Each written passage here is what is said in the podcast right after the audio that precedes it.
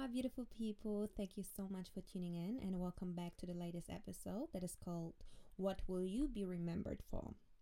Today, we're going to talk about something, a legacy that you leave behind you when you leave the world, and what will you be rem- remembered for? Um, what was something that you have done or did, or your um, character that people still can remember even after you leave this word. Um, and I think we can start off with one of the most important things to me, which is knowledge is something that no one can take away f- away from you. Obviously, with our time right now, with the social media world, everyone is focused on making money, living the soft life, and living a stress free life, and showing themselves on social media, living the best life, and doing everything by a very young age. And, um, and I think it's very sad that so many f- people forget that knowledge is the actual luxury in life. And no one can take it away from you. No one, no matter what they do. And growing your knowledge, growing your mindset, growing your vision and your environment is a very, very, very big, big, big key fact to to be happy, to happiness. And giving generational wealth, growing growing generational wealth, um, generational knowledge, and creating a revolution is by getting knowledge and give it give it to others um or teach others and teach yourself. And gaining knowledge. Sorry this is the this is the correct um firm. So if you don't know your purpose in life yet set yourself the goal to become the best version of yourself. And i think this is the most beautiful purpose in life a person can have or goal in life a person can have. A really striving to become the best version of yourself can be in so many different aspects. If you want to learn many languages, if you want to be kinder to people, if you want to read more books, if you want to go to the gym and build your dream body, if you want to take care more of your family and friends, of yourself, of your health, of your finances. All these things are things that bring you to a better state of mind, to a better position in life. You're becoming the best version of yourself, and no one can take it away from you. Because when you have the motivation and the inspiration in you, in you, no one can do anything to stop you. And this is a beautiful purpose that you can have and maintain in your life. And one thing that is also very beautiful, um, I have heard this on TikTok the other day uh, from a woman. She's 30 years old and she did a video 30 things that she has learned and that she wants to change in her life the minute she turned 30. And one of the things that really stuck out to me, um, stuck out to me was when she said, when you engage with a person and you like something they do to you, try to do the same thing for others or to others. For example, when a person, when you're talking to a person and you know the feeling when you feel so comfortable by being next to the person, by the presence of one person or one another. And the person is doing small things that oh, that are actually very huge. Um, for example, the person is just sitting there and just listening to you, and you feel so comfortable around this person and just surrounded with so much positive energy and so much positive light. And I think when we recognize something like that, when we talk to other people, let's try to make this the same thing. And let's try to do the same thing to others. I think this is a beautiful, beautiful, beautiful reminder, and I would, I would love to see it more, and I would even love to amplify it in my own life because I think this makes a huge change. What will be your impact in this world if the whole world would be blind? Honestly, all my days, this thing hit me when I when I first heard it. Because if the whole world would be blind, what what exactly would be your impact? Because like we said earlier in this episode, of course we live in a social media life. We love we live in a la- we live in a generation that loves to show off. We see it with our own eyes. We know it from ourselves when we're sad sometimes we when we when we cried when we didn't feel good we still posted a picture where we're smiling where we're laughing with the caption life is great life is good and this is insane when we think about it this is insane this is this is a facade that's why i always say at the end of the day social media is is not real life most of the time and we gotta make sure we are happy in real life too. Right? So, at the end of the day, if the whole world would be blind and they couldn't see, and we couldn't see, we wouldn't see the looks of a person. We could only hear what the what the person has to say. And this is this hit me though. Honestly, this hit me so much because we care so much about our looks nowadays. If you listen to it and you can relate, then you're not the only one because honestly, I'm telling you, this is how I am. I care so freaking much about my looks. And it's so sad sometimes because our looks will fade. And I have to remind myself this all the time.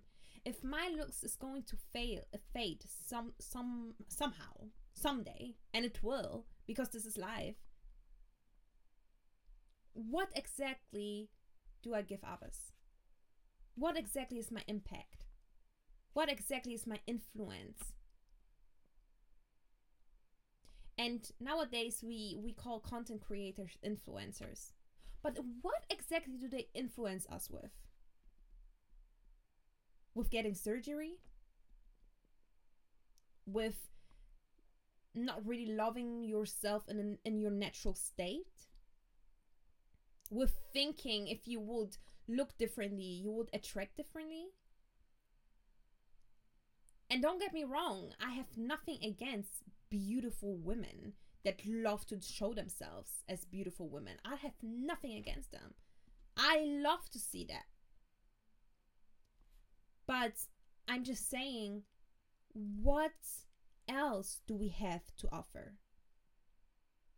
What else is our influence? Right? Because at the end of the day, yes, we are beautiful and beauty is important to one more, to one less. But at the end of the day, let's not forget about what we have inside of, of us. Because one day we're going to be mothers and fathers one day, inshallah, of course, God's willing, we're going to create a family. We're going to raise human beings. Looks is not the only thing we can give to them. What exactly will you teach the next generation? What exactly is your impact on the next generation? Is what you're saying and what you're teaching others helping them? to better themselves or it's it's the complete opposite Because, like we say, one day we're going to be mothers and fathers. We're going to raise a human being. We want to give them something more important than the looks. Because at the end of the day, this is what will stay. For example, your knowledge. For example, the respect you have. For example, the, the good mannerism you have. And so much more internal things that are so much more important than our looks. And I always say this is this is also a big reminder to myself because the looks are going to fade. If you want it off or if you don't want it, this is life. And make sure what you have within yourself internal is even more beautiful than what people can see from the outside. Okay? Another one is don't ever let someone tell you just because you're young that you have nothing relevant to say. How often do we see elders trying to dim the light of a youngers just because they're younger and they think they're less mature and less experienced? Maybe it is that way. Maybe they are less experienced than you, but they still have something very important to say. They are still human beings that that have a voice that wants to be heard. Let's not dim their light just because of our ego. And just because we think we are older, oh, we, we know more. This young kid has nothing to say, nothing relevant. No, this is wrong. We need to teach the youngers to, to stand up for themselves, to stand up for others, to protect others, they have a voice as well. And we can never forget once we, we, we, we were children as well. And we wanted to be heard. We wanted to have a figure in our life that hears us, that sees us, that helps us to grow, that helps us to get better. So be exactly that figure for a person that you needed when you were younger. Okay? Because oftentimes maybe you didn't grow up with for example a parent that you really wanted to have in your life. Because that's life. It happened. It is fucked up, but that happened. We got to move on from it. But what you can do because you can't change your past, but what you can do is change your future and change the next generation and do things better than, for example, your parents did, than your older siblings did, than your surrounding did. You can do it so much better. Okay? Please, I encourage everyone here that is listening to this podcast be a better figure for others that than you had when you were younger. Let's encourage the youngers to speak up, to have a voice, to better themselves. Because our next generation is very, very, very, very important. And the next generation as well. And the next, and the next, and the next. Because the next generation is the future. And we don't want to go back, we want to move forward. Okay. Another one will be be fearless and live. Oof, I can't stress this one enough. Be fearless. And obviously, I'm not saying do crazy things. oh, even, you know what? If you want to do crazy things, do that. How about that? But obviously, I'm not saying do dangerous things where you can die or something. I mean, be fearless in your vision, be fearless in your purpose. Believe in what you manifest, believe in what you pray for. Live the life you want to have. Okay? This Man, we say it all the time on. We only live once and we say, oh, it's so cringy to say that. But this is real life. This is a real ass statement. We only do live once. What exactly do you want to do in this world? You only have this one chance because we only live once. Be fearless in your vision, in your purpose. Live, live, live, live, live. Okay? And the last thing that I have written down on my notebook is give goodness and it will return back to you. This is how it works. If you give good, you get good back. And I love that. I love to see people getting the goodness back that they gave once once upon a time. Because we all deserve to be happy. We all do deserve to be happy. No matter where we grew up and what circumstances, no matter what life gave us, no matter how hurt we were, we deserve to be happy. And when you give this good, good, good happiness to others, trust me, it will come back. Even if it's just making someone smile. Because this is huge. We I said just, but this is not just. This is a huge thing. Making someone smile? How beautiful is that? This is such a beautiful act of service. Helping someone if they need your help. Listening to someone if they need that. This is this is so huge. Let's not forget about it. Okay, so at the end of the day, I just want us to get better and bigger in life and at the end of the day, let's not forget that we have a huge impact in our life and what exactly do we want to give. So never forget about it. And thank you so much for tuning in, guys. I wish you a beautiful, beautiful day and thank you for being by my side. See you. Bye.